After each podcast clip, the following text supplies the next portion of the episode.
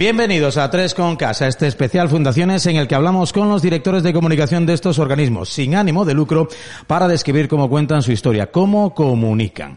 Hoy nos acompaña Diego Zamorano, manager de responsabilidad social corporativa en SACIR y director de la Fundación SACIR. Diego lleva cinco años en la compañía donde está a cargo del departamento de RSC, así como de la fundación. Esta fundación ha implicado a decenas de asociaciones, fundaciones y a sus propios empleados en labores medioambientales, de integración educativas y también de investigación. Es graduado en Administración de Empresas por la Universidad Complutense de Madrid y desde el año 2005 se ha especializado en el ámbito de la RSC. Bienvenido, Diego. Hola, buenos días. No hemos fallado, ¿no? Lo hemos atinado todo.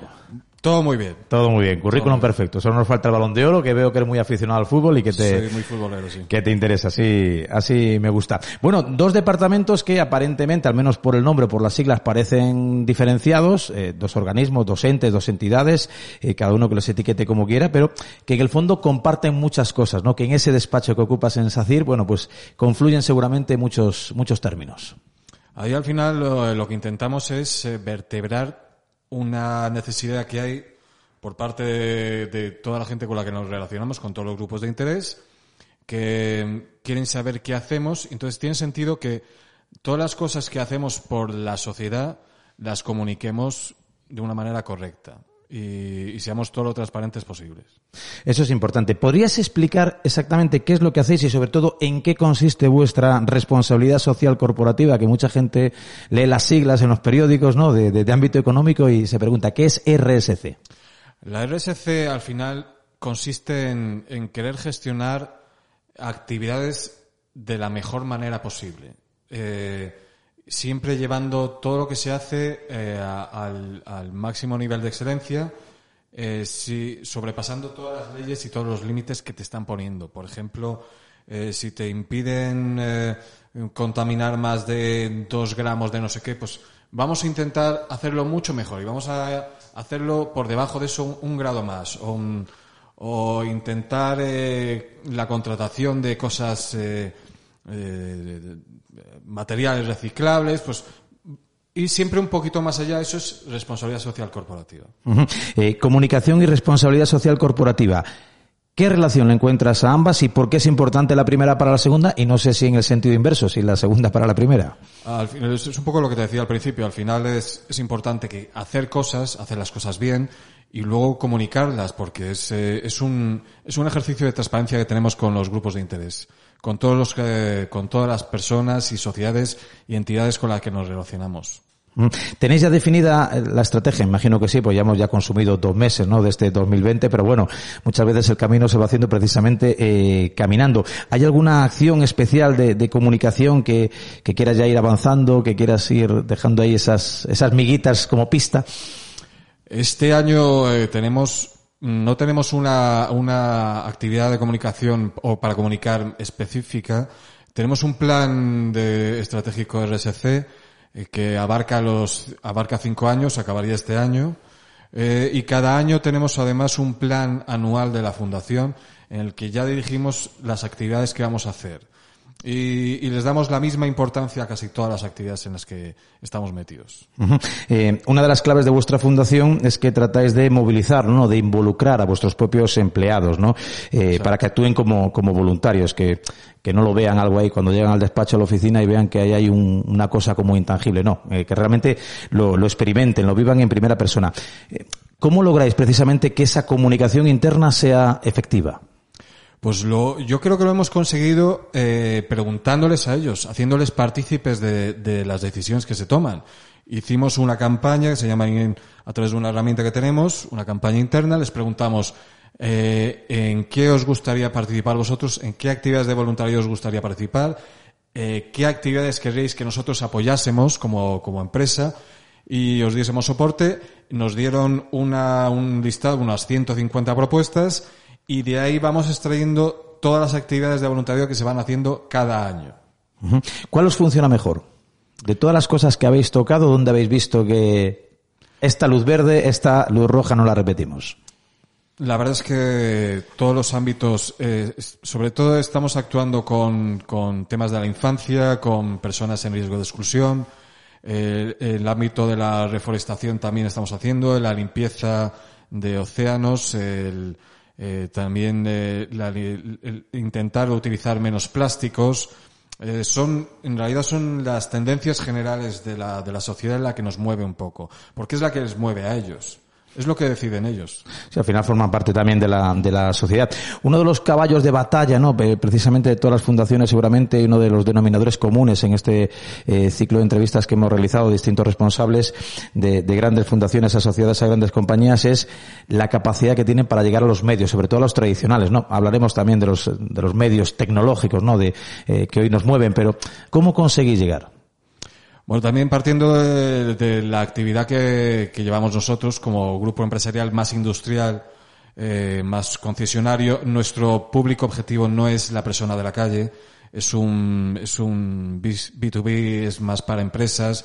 Y toda la actividad que solemos hacer es, es un poco lo que, lo que había dicho al principio, es más por transparencia, por ver que todo lo que todos los recursos que estamos utilizando se están enfocando eh, en el buen sentido, en lo que busca la sociedad, lo que demanda la sociedad, y también para que los empleados estén orgullosos de lo que estamos haciendo y, que podamos atraer y retener a más empleados.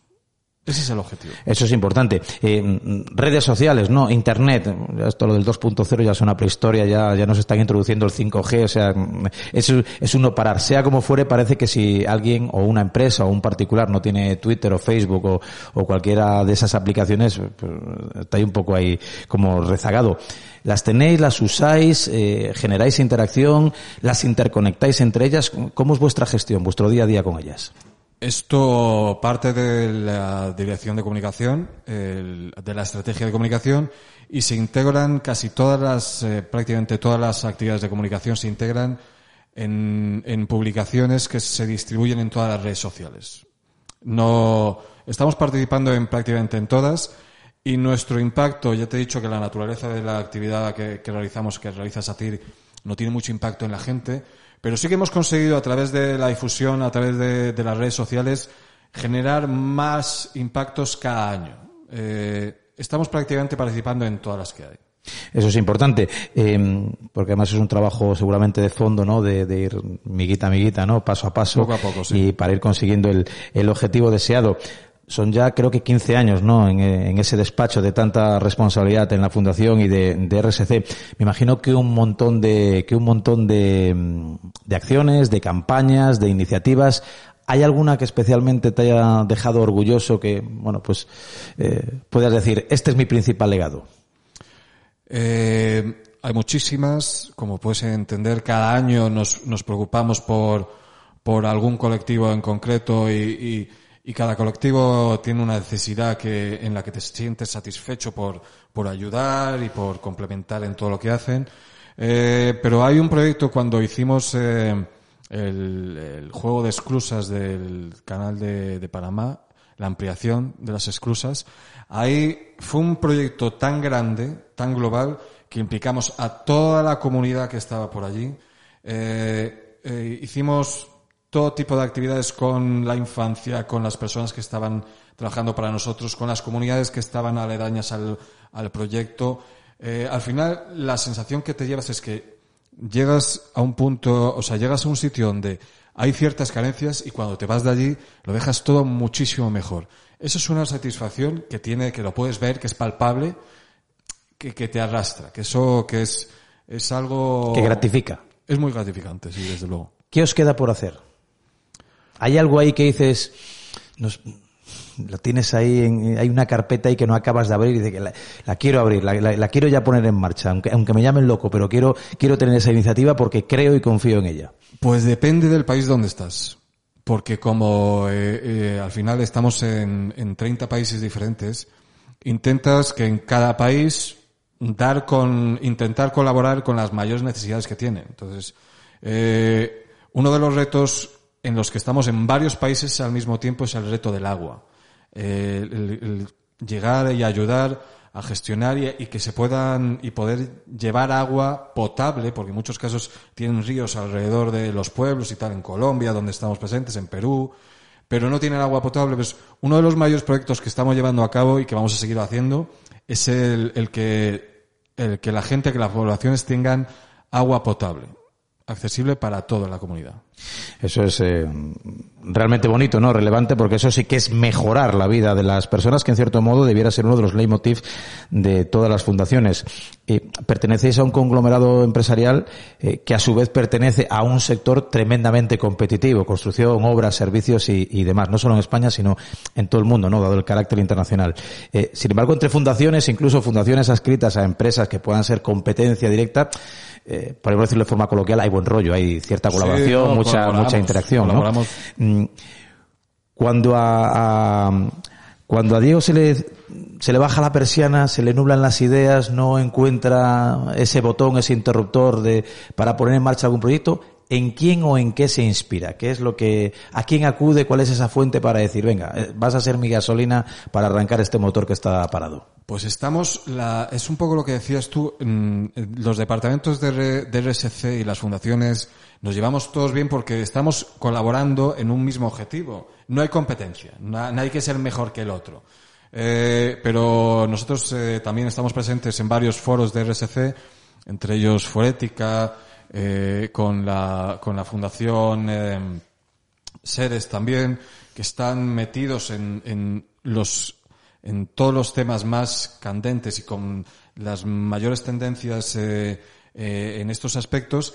Y ellos son un poco los que nos guían cuando estamos un poco perdidos en cómo deberíamos enfocar este tipo de proyecto, pues acudimos a estas asociaciones en las que están presentes eh, otras empresas competidoras y nos ayudamos mutuamente. Le puedes preguntar a alguien de alguna otra constructora, oye, ¿cómo llegasteis a esta comunidad? ¿Cómo lo hicisteis? ¿A través de qué ONG participasteis con esto? Y nos ayudamos mutuamente. Eh, eh, es, decir, si hay alguien, por decirlo de una forma no como muy gráfica, que ya está en Perú haciendo algo, pues yo no voy a Perú y centro mis esfuerzos en Colombia, sería más o menos esa la idea. Bueno, eh, vamos, vamos moviéndonos en función de las necesidades reales que, que nos piden las sociedades donde estamos. Estamos haciendo un, puente en, en, tal sitio. Pues eh, preguntamos a la comunidad, ¿qué necesitáis? ¿Qué os viene bien? ¿Qué demandáis? Pues una escuela que nos arreglen esta calle, que nos arreglen esto.